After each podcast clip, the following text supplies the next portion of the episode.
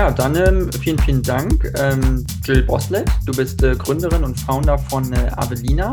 Ähm, das ist ein Modelabel, ein nachhaltiges äh, Modelabel, gegründet im Jahr 2020. Und ähm, ihr oder du oder dein Unternehmen, ihr engagiert euch eben nicht nur Mode her, ähm, zu designen und herzustellen, sondern eben auch nachhaltige Mode zu gestalten und die eben auch damit ähm, ja, Organisationen ähm, in Afrika zu unterstützen, ähm, Kinder und Bild, also in Kinder und Bildung in Afrika zu investieren. Ähm, mich würde mal interessieren, wie es dazu kam, was dich dazu äh, inspiriert hat, das zu machen und was da so die Motivation hinter war. Ähm, ja, das ist, ich habe bekam vor zehn Jahren nach München und ähm, wollte unbedingt nach München, weil es hier eine Mode-Uni gibt, an der ich unbedingt studieren wollte und habe dann auch meinen Bachelor gemacht und ähm, meinen Master, danach noch in Fashion Product Management und fing dann an, in der Eventbranche zu arbeiten und habe relativ schnell gemerkt, dass mich diese oberflächlichen Events und ähm, diese ganzen, ich hatte auch einige Events äh, geschmissen für, für eben ähm, Unternehmen aus der Mode oder aus der, aus der Schmuckindustrie, dass mich das eigentlich irgendwie immer nur genervt hat weil es keine Sinnhaftigkeit dahinter gab. Und dann bin ich irgendwann zu meinem Chef und habe gesagt, du hör mal zu, kann ich mal ein eigenes Event schmeißen? Ähm, und dann habe ich ein Charity-Event gemacht für eine Organisation, die ich über eine Freundin kenne. Die sind eben in Tansania und setzen sich für die Bildung von jungen Mädchen ein. Hm. Und dieses Event war unerwartet ein totaler Erfolg. Also es waren Promis da, die Presse kam. Wir haben an, in, innerhalb von anderthalb Stunden 16.000 Euro durch eine Auktion eingenommen. Und daraufhin fragte mich die Gründerin der Organisation, ob ich nicht Lust hätte, vor Ort zu arbeiten. Woraufhin ich dann relativ schnell meinen Job geschmissen habe und nach Tansania geflogen bin und dort eben mit jungen Mädchen im Waisenhaus gearbeitet habe. Ich kam dann nach einem circa halben Jahr zurück und fiel in eine totale Depression, weil ich überhaupt nicht mehr wusste, was ich mit dem, was ich bis jetzt gemacht habe und dem, was ich erlebt habe, anfangen soll, wie ich das irgendwie kombinieren kann, ähm, was ich überhaupt noch will. Also es hat eher keine Klarheit geschafft, sondern für Verwirrung gesorgt. Und dann dachte ich mir, naja gut, ich habe Mode studiert, ich liebe die Mode das eine schließt das andere nicht aus. Ich gründe was eigenes, womit ich die Organisation weiterhin unterstützen kann, durch die Einnahmen eben. Und so kam ich dann zu Avelina.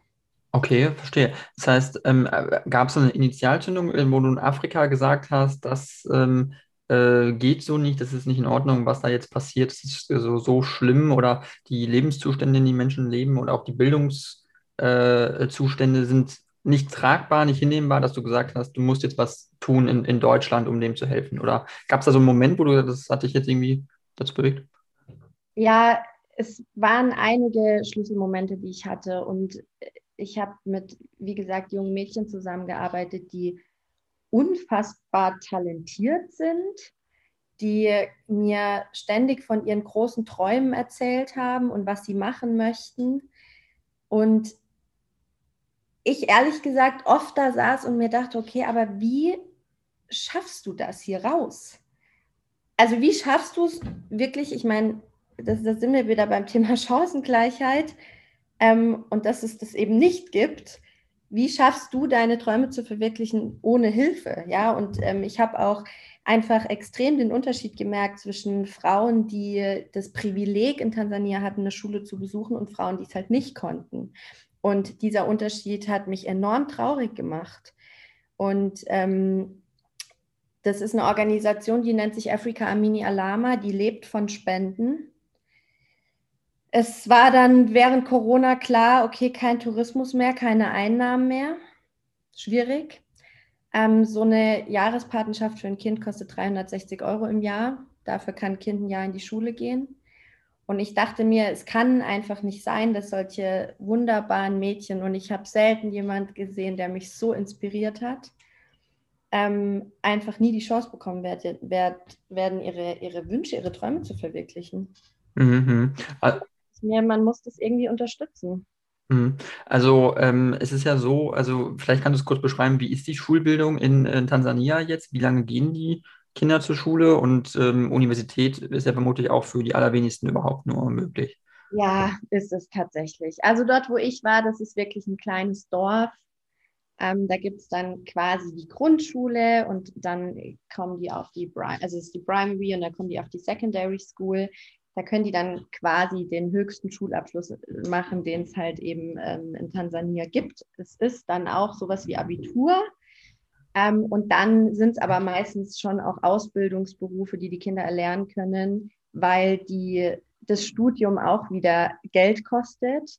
Ähm, die Kinder müssten, die Kinder, das sind dann schon erwachsene Frauen, die müssten in eine Großstadt ziehen. Das kostet auch wieder Geld. Also es ist einfach unheimlich schwierig, da rauszukommen. Aber ich denke, dass ähm, Bildung einfach das Aller, Allerwichtigste ist und gar nicht nur in Bezug auf den beruflichen Werdegang, sondern auch damit die Mädchen Selbstwertgefühl kriegen und selbstbewusst werden und einfach lernen, so, sie haben auch im sozialen Leben Rechte. Ähm, ich meine, es ist kein Geheimnis, dass eine Frau dort nichts wert ist. Und damit leben die, weil sie es nicht anders kennen. Und ähm, was auch für uns Volunteers eine, eine große Aufgabe war, war auch die ähm, männlichen Mitschüler eben aufzuklären. Mhm. Und äh, das fing daran, äh, dabei, damit an, irgendwie zu sagen, so, hey, eine Frau hat auch das Recht zu entscheiden, ob sie mit dir zusammen sein möchte. Eine Frau darf auch Nein sagen, wenn sie gerade keinen Sex mit dir möchte. Und das sind schon so Kleinigkeiten, die für uns irgendwie mittlerweile selbstverständlich sind, die die Frauen halt wirklich, denke ich, nur dann lernen, wenn sie auch in die Schule gehen können.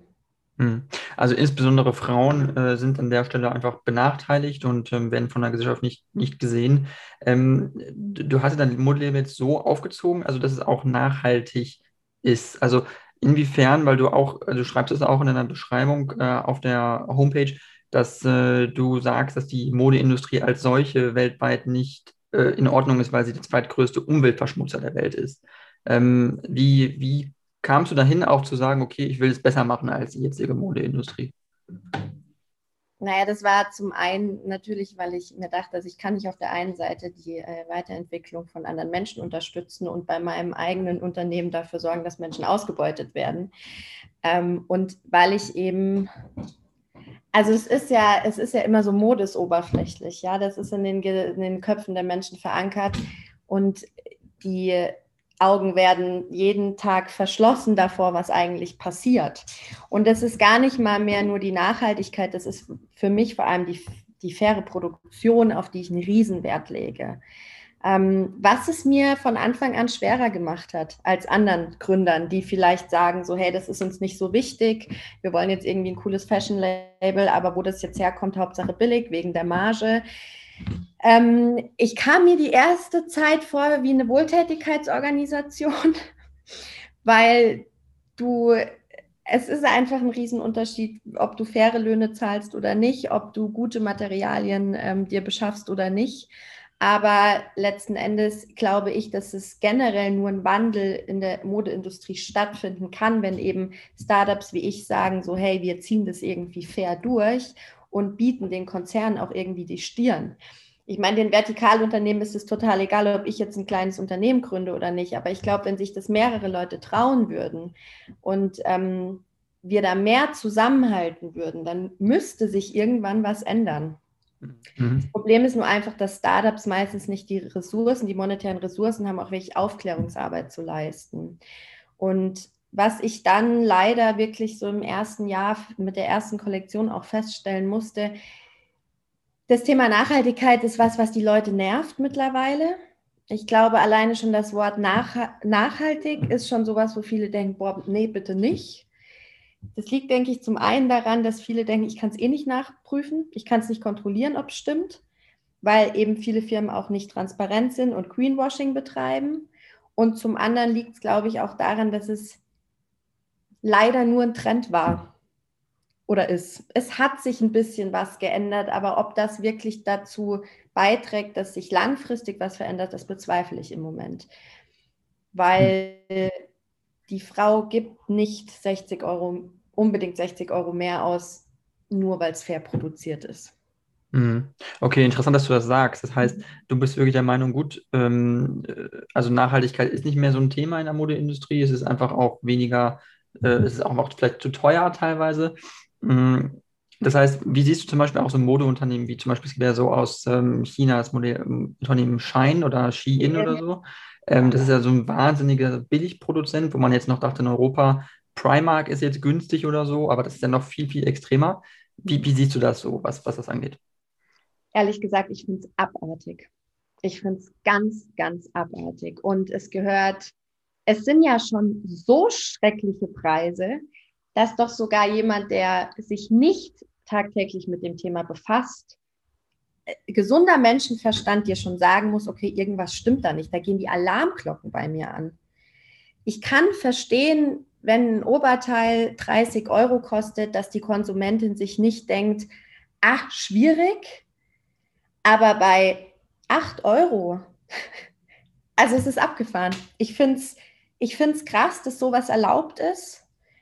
Ähm, ich meine, ich erfahre selbst, du bekommst von der, von der Politik ähm, keine Unterstützung, wenn du ein nachhaltiges Modelabel zum Beispiel gründest. Weil natürlich verdient die auch mehr dran, wenn du hochpreisig produzierst. Ich zahle einfach mehr Steuern, das ist Fakt.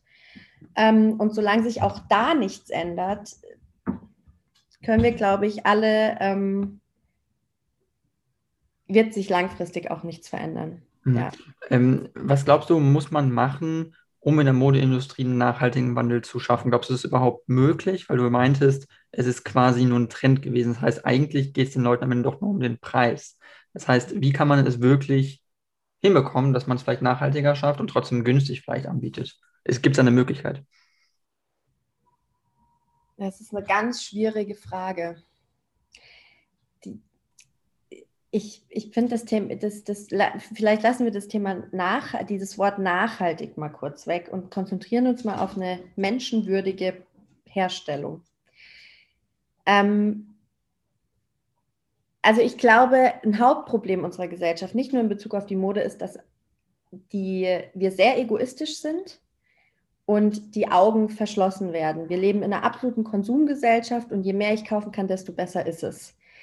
Ähm, ich glaube letzten Endes, solange es Unternehmen gibt, die leben dürfen, die, wo es völligst okay ist, dass das Kinderarbeit ist, dass Menschen umgerechnet einen Euro im Monat verdienen, müssen uns Indien anschauen, die arbeiten nach dem Somangali-Prinzip, ähm, was einfach nur grauenhafte Menschenfolter ist. Was ist das für ein Prinzip? Was ist das?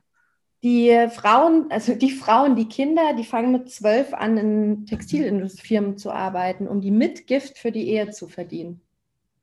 Mhm. Und das ist mhm. ungefähr, also die Selbstmordrate dort ist enorm hoch. Die wohnen in solchen, in solchen Hochhäusern und da stürzt sich jeden Tag ein Mädchen aus dem Fenster. Und jetzt schauen wir uns mal, wo, wo man ja hätte denken können, dass sich was ändert, war Rana Plaza in Bangladesch, als diese Industrie eingestürzt ist. Das war in aller Munde. Das war nichts mehr, was man, von dem man nichts wissen konnte. Und man hat sämtliche Label gefunden von Mango etc. Ähm, es war ganz klar, dass normalerweise musst du kontrollieren, unter welchen Bedingungen hergestellt wird. Es war ganz klar, es hat niemand gemacht, beziehungsweise es hat niemand interessiert.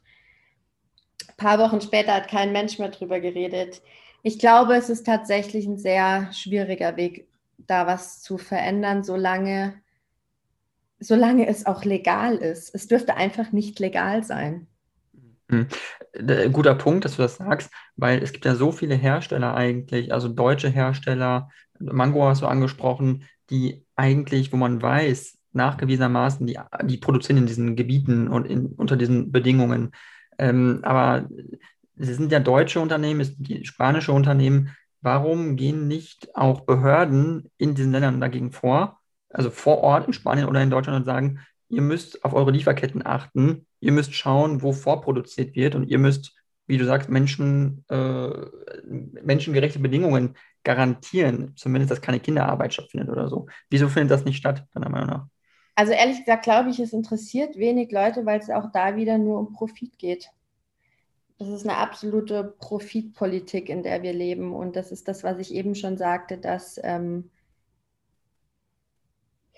solange es ähm, für Neugründer bedeutet, nur Nachteile zu haben, wenn wir fair produzieren, ähm, wird sich da nicht viel ändern. Und es ist, ich kann dir das, ich möchte mich da nicht so aus dem Fenster lehnen. Dazu bin ich vielleicht auch politisch, gerade was ausländische Behörden angeht, nicht fit genug. Aber es wird natürlich auch unfassbar viel vorgegaukelt was nicht ist. Also es gibt ja diese Contracts, die große Firmen abschließen müssen, wo dann steht, das und das wird bei der Produktion eingehalten.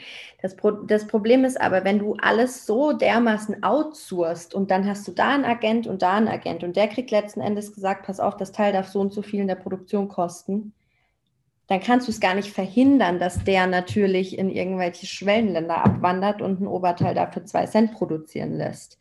Es ist einfach absolut unkontrolliert. Und das ist, glaube ich, so das nächste Problem. Und das wiederum führt dazu, dass der Konsument denkt, naja, ich weiß jetzt nicht, ob das so stimmt, ob das mhm. wirklich fair produziert wurde. Und es ist so lustig, weil HM zum Beispiel oder mein Gott, die machen ja alle so auf äh, Image und nachhaltig. Da kostet dann auf einmal die Tüte 10 Cent mehr und es gibt nur noch ähm, Papiertüten. Und die halbe Welt denkt, ach, jetzt können wir da mit gutem Gewissen einkaufen, weil die tun ja was. Es ist so ein abgefucktes Brainwashing, was da stattfindet. Und ich glaube nicht mal, dass die Leute alle daran wirklich glauben, sondern das ist einfach nur so ein, ja, okay, jetzt habe ich ein besseres Gefühl, wenn ich da einkaufe. Fakt ist einfach, wenn du das Richtige tun möchtest und gerade in dieser wirklich abgefahren, dreckigen Industrie, und so ist es leider, dann hast du es verdammt schwer und das merken wir jetzt auch. Mhm. Okay, verstehe. Ähm, ja. ähm, noch kurz, ich wollte gleich auch wieder auf dein Unternehmen zu sprechen kommen, nur ja. eine Frage noch. Ähm, es gibt ja auch einen Trend von Zalando, glaube ich, wo man auch mittlerweile Mode sich leihen kann oder mieten kann oder äh, auf Raten kaufen kann oder so oder zum Beispiel so Leasing sozusagen von, von Kleidung. Das heißt, es nimmt ja immer krassere Züge eigentlich an, wenn man wirklich darüber nachdenkt. Also wie, wie schätzt du das ein? Wo, wo geht man da hin? Man hatte ja erst HM, dann hatte man irgendwie ähm, sowas wie Shein oder, oder, oder Primark, dann Shein. Ähm, jetzt gibt es aber auch Zalando, den Onlinehandel halt ganz extrem, der die Preise nochmal drückt. Also wo geht das hin, dass Leute immer weniger, immer weniger zahlen wollen für ihre Kleidung? Also wird das noch immer weitergehen, deiner Meinung nach? Oder kommt es irgendwann an ein Ende, wo man sagt, also man kann es ja auch nicht verschenken, also die Leute müssen ja was bezahlen und ähm, kommt nicht auch ein Umdenken irgendwann bei den Verbrauchern, dass sie vielleicht sagen, also so billig, wie du schon sagst, 8 äh, Euro für ein T-Shirt oder für einen Pulli will ich nicht zahlen, weil es kann nicht gut sein. Ja, das war der naive Gedanke, den ich bei der Gründung hatte. Wirklich, wo ich mir dachte, so, naja, ich werde viele Menschen erreichen, die mir da zustimmen. Ähm, also letzten Endes ist das Konzept des Lions und wieder zurückgeben ja nachhaltiger Gedanke. So. Das ist jetzt wie mit Babykleidung, die passen ein paar Wochen, also macht es mehr Sinn zu leihen, wieder zurückzugeben und dann ins Sozialkaufhaus zu bringen, statt es neu zu kaufen. Ähm, ich glaube, dass letzten Endes, ja, und das ist eben so schwierig, weil es ist genauso, wo du sagst, wo ist irgendwann die Grenze, ja? Und ich glaube, und damit wage ich, lehne ich mich weit aus dem Fenster, es wird sich nichts ändern. Im Gegenteil, es könnte sogar sein, dass es schlimmer wird. Und dass es aber irgendwann sich vielleicht spaltet in Leute, die auch, ich meine, das ist auch ein riesen Klimawandelthema, die Modeindustrie. Ist einfach auch Fakt, dass ähm, ich meine, wir wissen alle, in zehn Jahren sieht die Welt anders aus als jetzt, dass es dann vielleicht Leute gibt, die sagen, okay, shit, jetzt checken wir, dass wir was machen müssen. Und das ist eben auch unser Konsumverhalten. Das ist auch unser Konsumverhalten in Bezug auf Kleidung. Aber ich glaube, da muss schon was sehr Gravierendes passieren. Also das ist nichts, was sich jetzt einfach so ändert von heute auf morgen. Okay. Mein, äh, was meinst du mit in, in zehn Jahren wird die Welt anders aussehen als heute? Was, da, was schwebt dir da vor? Naja, gerade Thema Klimawandel. Ich glaube, uns ist allen nicht bewusst, ähm, was hier gerade passiert, einfach. Und ähm, dass, es, dass wir in 10, 15 Jahren tropisches Klima haben. Vielleicht mhm. sind es auch 25 Jahre. Aber Klimawandel ist ja für viele gar nicht greifbar. Und ähm, das ist aber auch ein ganz großer Punkt, den die Modeindustrie mit verursacht. Hm. Also, der Konsum. Okay, also du, du glaubst, der Klimawandel wird so krass kommen, schon in den nächsten zehn Jahren, dass wir also in fünf bis zehn Jahren, sage ich mal, jetzt Sommer haben, wo wir wirklich zwischen Juni, Juli, August, September 40 Grad haben oder so. In Deutschland jetzt. Ja, ich kann mir vorstellen, dass es irgendwann gar keine Jahreszeiten mehr gibt. Okay. Also, dass es irgendwann wirklich einfach ja tropisches Klima irgendwie nicht mehr auszuhalten. Es kann auch sein, dass es in 50 Jahren ist, aber es kommt ja ganz rasant auf uns zu. Hm. Und ja. ähm, dann, daran sind auch wir als, oder nicht wir, aber daran ist auch die Modeindustrie schuld. Mhm. Und ähm, ja, auch mit den, mit, den, mit den Abfällen. Ich meine, wo werden die Modeabfälle denn verbrannt? Das sind Entwicklungsländer wie Afrika, äh, Kontinente. Und ah. das ist äh, eine Wahnsinnsumweltverschmutzung. Das ist letzten Endes was Abartiges. Und dann versuchst du auf so einem kaputten Boden eine schöne Blume zu pflanzen. Als Startup, das alles richtig machen möchte und wenn du keine Ahnung hast, und die hatte ich nicht, gehst du ziemlich naiv an die Sache ran und merkst relativ schnell, boah, also irgendwann muss ich auch was verdienen. Irgendwann ähm, kann ich nicht mehr 6 Euro pro Meter mehr für einen Stoff ausgeben, weil es sich nicht mehr lohnt und weil die Kundin sich denkt, wieso soll ich denn 200 Euro für eine Bluse ausgeben? Also es ist schon... Äh, die ist, ist das, das mit Abstand die größte Herausforderung, die ich jemals in meinem Leben angenommen habe. Hm. Ja. Verstehe. Ähm, also äh, du, du hast es nämlich auch angesprochen schon, es ist, es ist schwer. Ähm, du willst es alles richtig machen, dein Unternehmen will alles richtig machen, aber es ist einfach schwer, äh, in dieser Industrie, in dieser Branche klarzukommen. Das heißt, was ist das, was ist für dich die größte Herausforderung? Also ist der Preisdruck von Seiten der Konsumenten auch, dass die sagen, ich will nicht mehr als ja, ja. 100 Euro für eine Bluse ausgeben und das ist äh, der größte Faktor, sagst du, oder? Ja, klar. Ich meine, letzten Endes ähm, bestimmt die Nachfrage das Angebot und die Konsumenten bestimmen, ähm, was ich verkaufe und nicht. Und äh, ich kriege unfassbar viele Nachrichten. Wir haben jetzt drei neue Teile rausgebracht, zum Beispiel, ähm, auch in Portugal produziert. Und wie gesagt, ich war ja vor Ort, ich habe die Produktionsstätte angeschaut. Es ist, es ist unfassbar. Also es war so schön, dass ich gar nicht mehr weg wollte ähm, wirklich auch die Näheren interviewt, die kennengelernt. Es ist auch ein frauengeführtes Unternehmen, was mir total wichtig war, weil man einfach auch die Kommunikation untereinander schon mal eine ganz andere und respektvollere ist. Ähm, und die mich da auch wirklich sehr unterstützt haben von Anfang an. Ähm, und ja, ich meine, wenn du 50 Euro für eine Hose in der Produktion zahlst und da ist noch nichts dabei. Da ist kein, kein Versand dabei, der Transport nicht, das Verpackungsmaterial. Dann kannst du diese Hose halt auch nicht unter 200 Euro verkaufen. Und das ist noch eine Marge in der Modeindustrie, das sage ich dir, die sowas von unrentabel ist. Hm. Ähm, dann und du dann die Erfahrung machst, dass dir jeder schreibt bei Instagram, wie schön deine Sachen sind und du dir ganz oft denkst, naja, dann bestell doch mal was. Und dann kommt, ja, mh, hm, aber jetzt für eine pinke Hose 200 Euro hast du vielleicht einen Rabatt. Das kommt ganz oft. Das tut schon auch einfach weh. Und ich weiß genau, würde ich meine Sachen für 50 Euro verkaufen, dann hätte ich, dann hätte ich auf jeden Fall, ähm, naja, nicht mehr Umsatz wahrscheinlich als solches, weil es läuft ja ganz gut, aber ähm, ich hätte viel mehr Kundinnen, klar. Hm. Okay. Ähm, was ist dein Eindruck, was jetzt zum Beispiel Marken angeht? Es gibt ja Marken wie Ralph Lauren zum Beispiel, die sind ja sehr, sehr teuer. Da sind Leute auf einmal bereit, für ein Poloshirt 140 Euro auszugeben, kein Problem. Weil die Marke einfach so krass pusht und sagt, und die Leute sagen, ich, ich will ein Ralph Lauren-Shirt. Ähm, hast du mal überlegt, dass das ein Mechanismus ist, mit dem man Leute vielleicht locken könnte? Also über, die, über eine star starke Zuspitzung auf eine Marke? Dass dann Leute mehr, bereit sind, mehr zu zahlen dafür? Naja, die Leute zahlen ja nur für die Marke. Das ist ja das Traurige. Hm. Und werden, äh, die sind qualitativ nicht hochwertiger. Das kann ich dir sagen. Genau, genau, genau. genau. Ja. Also ich habe ja selbst äh, während meines Studiums auch im Einzelhandel gearbeitet, auch für hochpreisige Marken.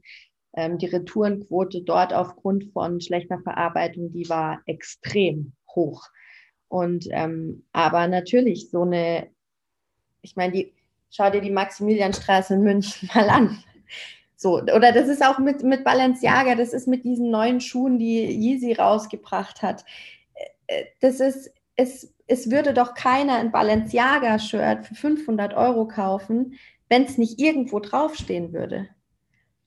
Also es gibt eben genau auch die, die geben unfassbar viel Geld aus für Marken, für Status, um zu zeigen, so hey, ich trage das, ich ziehe die furchtbaren Schuhe an, die der Rapper rausgebracht hat. Ich kann mir leisten, eine Louis Vuitton-Tasche zu tragen. Deshalb sage ich immer, das Geld ist schon da, aber das sind nicht die Menschen, die sich eine schöne Hose kaufen, sondern die Menschen, die sich eine Hose von kaufen und das natürlich auch nach außen hin zeigen wollen. Hm. Und das ist auch sehr schade. Hm, total. Weil, wenn ich mir unsere, also das ist ja das ist wirklich was, wo ich sagen muss, das hätte ich nicht erwartet, was sehr Positives. Ich habe keine Retourenquote. Ähm, normal liegt die bei 60 bis 80 Prozent, was extrem ist. Also da muss man sich auch mal überlegen, die Leute bestellen und schicken zurück und machen sich auch da wieder überhaupt keine Gedanken drüber. Die, die, die Leute bestellen und schicken 60 bis 80 Prozent der Kleidung wieder zurück, sagst du? Im Normalfall, ja. Okay. Genau.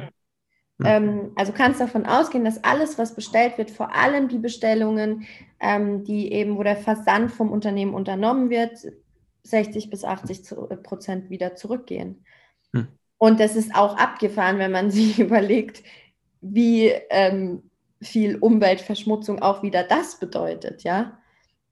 Ähm, und wir haben keine Retourenquote. Wir haben gut verkauft. Die, vor allem die erste Kollektion ging eigentlich echt gut weg und wir haben ähm, zwei, ich weiß auch, zwei Artikel kamen zurück. Hm. Das ist abgefahren. Und ich kriege Nachrichten von Leuten, die sagen so, hey, die Hose ist der Wahnsinn. Ich habe die jetzt zehnmal gewaschen, die sieht genauso aus wie vorher. Okay. Ja. Absolut, also ein absolutes Qualitätsmerkmal für deine Produkte, für deine, für dein Unternehmen. Ähm, das sollten Leute auch, die den Podcast hören, dich sicherlich auch ähm, mit berücksichtigen, ähm, dass das einen Unterschied macht.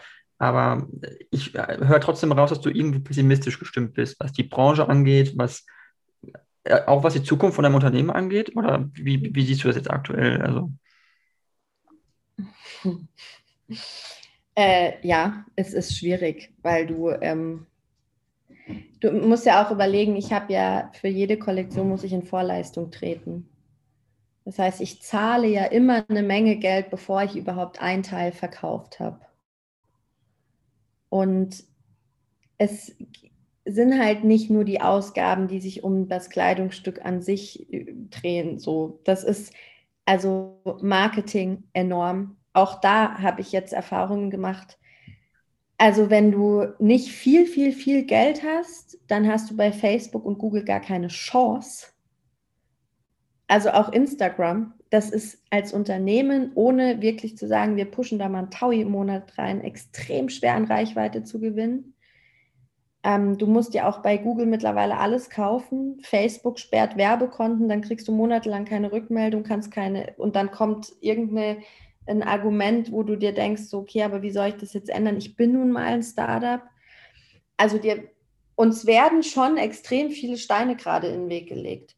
Und wenn du halt dann noch das Gefühl hast, dass du eigentlich deine tollen Sachen verscherbeln müsstest, ja, es ist schwierig, zumal ich das ja alles alleine mache. Mhm ich meine, ich werde jetzt Mama, ähm, da muss man jetzt natürlich auch mal sagen, da werde ich jetzt am Anfang auch nicht mehr jeden Tag zwölf Stunden arbeiten können. Das ist leider auch was, was man als Frau ähm, mit sich rumträgt. Mhm. Ich habe jetzt eine Art Concept Store gegründet. Ähm, das heißt, ich verkaufe jetzt über, mein, über meine Marke quasi auch andere nachhaltige Produkte aus dem Bereich Lifestyle, Beauty, Schmuck etc., um da auch einfach so ein bisschen sich gegenseitig zu unterstützen und auch so ein bisschen der Käuferin zu zeigen, so hey, du kannst das nachhaltige oder fair produzierte Kleid mit einem tollen Schmuckstück Made in Germany irgendwie aufwerten. Ähm, und es läuft auch, aber letzten Endes sind die Ausgaben einfach extrem hoch. Mhm. Mhm. Okay. Ja, also es ist, es ist wirklich schwer. Also ich, ich verstehe das auch. Ich kann das absolut nachvollziehen. Ähm, gerade also was die Modebranche angeht, ist es nicht einfach. Ähm, das sehe ich. Es, es ist nur natürlich die Frage, ähm, das heißt, weil du siehst nicht, dass es jetzt besser wird, sage ich. Also die Branche als solche, dass da ein Wandel irgendwie besteht, weil ich mich jetzt immer frage, weil ich das Beispiel Ralf Lauren mal angesprochen hatte, ähm, die werden sicherlich auch in Bangladesch produzieren, denke ich. Aber die verlangen vermutlich für ein T-Shirt 140 Euro. Also auch was für ein Geld auch diese Firmen verdienen müssen von T-Shirts, die qualitativ, ich glaube, gar nicht viel besser sind als die Poloshirts, die man auch für 30 oder 40 Euro kaufen kann. Also es heißt, irgendwo ist das ja auch, aber es scheint ja dem, dem Konsumenten nicht bewusst zu sein, anscheinend, dass die, oder, oder bist du da, glaubst du, dass die auch woanders produzieren, in, in besseren hm, Städten, in besseren Ländern, wo bessere Arbeitsbedingungen äh, herrschen? Ähm, nee, glaube ich nicht. 100 Prozent, gerade bei Ralph Lauren, also ich weiß jetzt nicht zu 100 Prozent, aber ich weiß, dass der Großteil der Marken so produzieren, dass sie ganz, ganz, ganz extreme Margen draufhauen können. Und letzten Endes muss man sich bewusst werden, dass man krass verarscht wird und dass man ein Markenopfer, und ich sage bewusst Opfer ist, ähm, wenn man, wenn einem die Qualität und Langlebigkeit eines Produkts weniger wert ist als der Markenname, der vorne drauf steht. Okay. Aber da sind wir wieder bei einem gesellschaftlichen Thema, dass man oft vermittelt bekommt, man ist nur was, wenn man sich gewisse Dinge leisten kann, ein tolles Auto fährt, privilegiert ist. Ähm, ich glaube, das ist nochmal ein ganz anderer psychologischer, tiefgründigerer Aspekt, warum das auch einfach so ist. Mhm. Okay. Ähm, ähm, ähm, es ist äh, nicht, nicht so einfach auf jeden Fall, ähm, aber du schreibst eben auch, äh, gut, du möchtest dich also auch natürlich auch engagieren, also für die Menschen und äh, für den Planeten. Das heißt, dass es auch wirklich besser wird. Ähm, wie siehst du jetzt auch das, was, was vor, vor den Herausforderungen, die wir jetzt, von denen wir jetzt stehen? Wir haben jetzt auch in Europa viele Krisen, wir haben einen Krieg in der Ukraine, ähm, wir haben viele Flüchtlingsströme und wir haben jetzt auch einen heißen Sommer. Ähm, das heißt, äh, wie optimistisch bist du überhaupt, dass äh, das also speziell auf die Klimakrise jetzt äh, ähm, betrachtet, wir das überhaupt hinbekommen, dass wir merken, die Klimakrise, das ist außer Kontrolle geraten, ähm, das schaffen wir nicht mehr? Oder bist du der Meinung, das ist was, was man noch handeln kann mit Technologien, mit ähm, ähm, einem bewussteren Einkaufsverhalten von Verbrauchern, was nachhaltige Mode angeht, was ähm, bessere tierische Nahrung, äh, pflanzliche Nahrungsmittel angeht oder weniger tierische Nahrungsmittel. Glaubst du, dass man da noch das Ruder rumreißen kann oder denkst du, das ist äh, komplett vorbei? ähm, dadurch, dass ich glaube, dass sich das, ähm, ich meine, das das ist ein Prozess, so ein Umdenken, der geht nicht von heute auf morgen. Ähm, und dadurch, dass ich glaube, wir sind tatsächlich zu spät dran, um das Ruder noch großartig rumzureißen. Und ich möchte jetzt gar niemandem Panik machen oder zu pessimistisch sein. Aber ich glaube, Themen immer nur dann zu behandeln, wenn es brennt, ist nicht der richtige Weg. Ich glaube, man muss sich vorher mal Gedanken machen, was passiert da eigentlich. Mhm. Ähm, aber die Menschheit wacht leider immer erst dann auf, wenn es richtig knallt. Und ich glaube, das auch wieder so ein Grundproblem ist. Ja. Zumal wir halt in einer absolut, und das wird ja immer schlimmer, auch mit unserer Generation, ähm, wir sind ja von Egoismus, also das, es geht ja nur noch um Selbstverwirklichung. Es geht nur noch darum, ähm, über sich selbst nachzudenken. Das ist einfach, ich, wir sind gerade in so in so ähm, in so einem Zeitalter, wo, glaube ich, unfassbar viel ähm, passiert, was irgendwie nicht zusammenpasst. Ähm, Im Sinne von, jeder redet von Klimawandel und Klimaschutz und was weiß ich, ähm, chattet aber jede Woche woanders hin mit dem Flieger, um dann auf Bali zum Beispiel zu sich selbst zu finden. Ich will das nicht verurteilen, weil tatsächlich reise ich auch sehr gerne und ich mache sicher auch nicht alles richtig. Aber es ist alles gerade so ein bisschen kontrovers. Also man merkt schon, dass manche Leute vielleicht was ändern wollen, aber es passiert irgendwie auf eine, auf eine sehr egoistische Art und Weise, die dann auch wieder zu nichts führt. Mhm. Ja, schwierig. Ich finde es, äh, was ich nur sehr schwierig finde, und ich habe jetzt gerade auch ähm, die Erfahrung gemacht, dass einfach Gründerinnen wie ich extrem mit Vorurteilen zu kämpfen haben.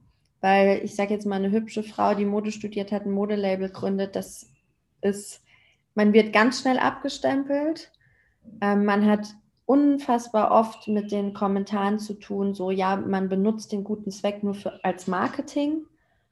Wo ich einfach sage, es ist einfach nicht fair, weil, aber das ist ja genau das, was die Leute eben denken. Ähm, und weshalb eben auch viele sagen, ja, nachhaltig oder nicht, kann es eh nicht nachvollziehen.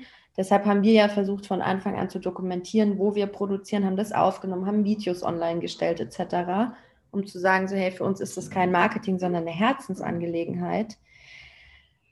Ähm, ja. Hast du das Gefühl, hast du das Gefühl, dass das auch ähm, viel in der Branche, auch dadurch bestimmt ist, dass viele Männer auch in diesen Positionen arbeiten oder Bereichen arbeiten, wo sie Frauen auch beurteilen und wo gesagt wird, ja, äh, das ist jetzt aber nicht okay oder das, äh, ne, da äh, hat man jetzt ein Vorurteil oder so, äh, dass das wirklich so stark männlich dominiert ist einfach? Ist das dein Eindruck auch so ein bisschen?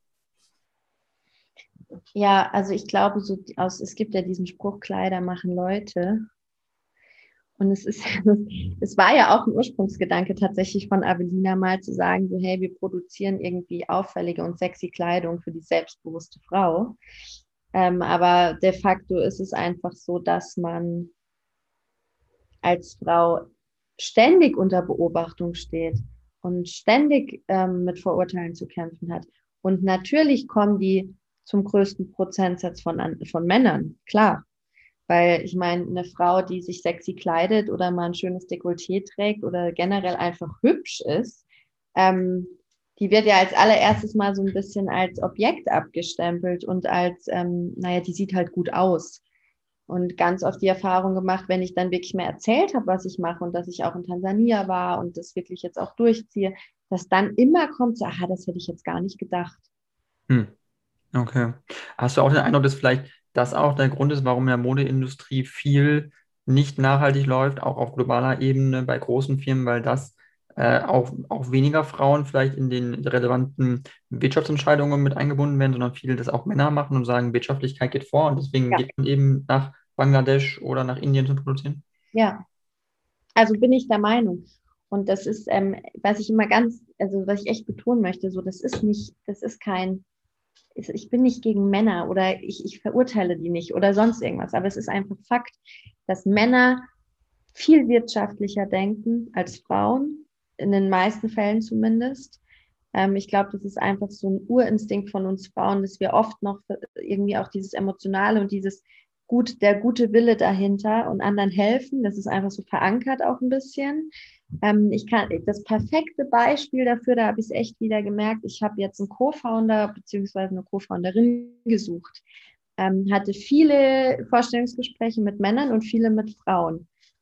Und bei den Männern ging es immer um Zahlen und Fakten und wie können wir Kosten minimieren und Profit steigern. Und bei den Frauen war es immer emotionaler, da kamen unfassbar tolle Ideen, aber es ging nie darum, wie können wir jetzt irgendwie die Preise drücken? In welches Land könnten wir abwandern, um zu sparen? Es war immer so, das Grundgerüst steht und das ist gut so. Und jetzt müssen wir versuchen, darauf, daraus, aus diesem fairen, ein profitables Unternehmen zu schaffen. Wie schaffen wir das? Und das ähm, habe ich wirklich, also nach jedem Vorstellungsgespräch musste ich lachen und dachte mir, krass, das ist so ein Unterschied. Auf jeden Fall. Also, und das heißt, das muss man auch ändern, um zu sagen, wenn man das nachhaltiger machen möchte, müsste man in diesen Firmen mehr auch auf eine Quote vielleicht setzen. Also wie stehst du dazu, was so Quotierungen angeht, in Vorstandsetagen, auch naja, in der Politik oder so? Dann... Gerade in der Politik, wir haben es ja jetzt wieder gesehen, da gibt es natürlich viel, viel mehr Männer reingewählt als Frauen. Und also, ähm, also du, also du würdest schon eine Quotierung fordern, auch zum Beispiel im Bundestag oder so, dass dann also die Parteien, die reingewählt werden, 50-50 ähm, Männer, Frauen stellen müssen. Ja, wäre ich, wär ich dafür, klar. Ähm, ich meine, ich habe auch, es, hat, es, ist, es ist einfach immer so, es ist, man darf das auch nicht so schwarz oder weiß sehen, glaube ich, weil ich möchte auch nicht sagen, dass jedermann nur profitorientiert ist. Aber es ist schon sehr ähm, krass gewesen, jetzt auch nochmal um für, zu den Vorstellungsgesprächen, weil das für mich das greifbarste Beispiel. Du kriegst dann eine Nachricht, ja, wie toll das ist und Nachhaltigkeit und faire Produktion und genau deshalb würde ich gerne in dein Unternehmen einsteigen. Und das Erste, was ich höre, ist, wie können wir Kosten minimieren? Wie wäre es mit einem anderen Produktionsland? Also ich glaube schon, dass natürlich auch ein Mann gewillt ist, äh, irgendwie fair zu sein und gut zu sein, aber letzten Endes geht es halt dann um Fakten und um Wirtschaftlichkeit. Mhm. Und dann steht es im Vordergrund, von jetzt auf gleich. Und dann fehlt manchmal das letzte Ende vielleicht. Genau, das, genau, äh, genau, ja. ja. ja ähm, ich wollte noch einen anderen Punkt ansprechen, und zwar, äh, was den Klimawandel nochmal angeht. Ähm, und zwar glaube ich, dass wir jetzt ja merken, du lebst in München und München ist ja nochmal ein bisschen heißer als jetzt bei mir in der Region. Ich komme aus Reda Wiedenbrück ursprünglich. Ähm, das ist so in der Nähe von Bielefeld. Und, ähm, aber trotzdem ist es auch super heiß. Also die, die Sommer ist jetzt wirklich, wirklich warm. Und man merkt ja auch, dass die Emissionen der letzten Jahre sozusagen, wir das jetzt erst spüren, dass die jetzt erst wirklich sichtbar werden und uns wirklich, ähm, ja, diese Hitze halt generieren. Das heißt, man hat ja auch ansteigende Emissionen weltweit, global.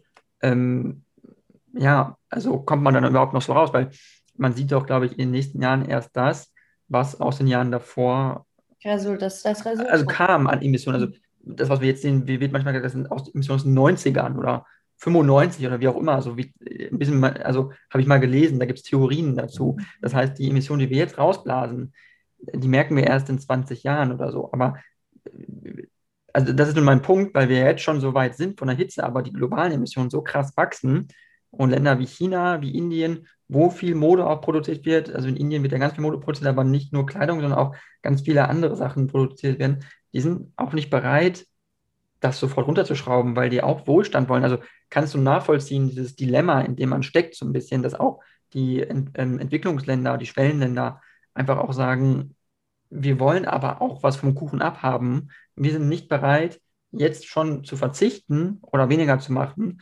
weil jetzt der verwöhnte Westen sagt, die verwöhnten Deutschen sagen, ja, wir haben ja schon so viel Wirtschaftswachstum oder so viel Wohlstand, wir können es uns erlauben, jetzt, ähm, weiß ich nicht, äh, außer Atomkraft auszusteigen, außer Kohle auszusteigen.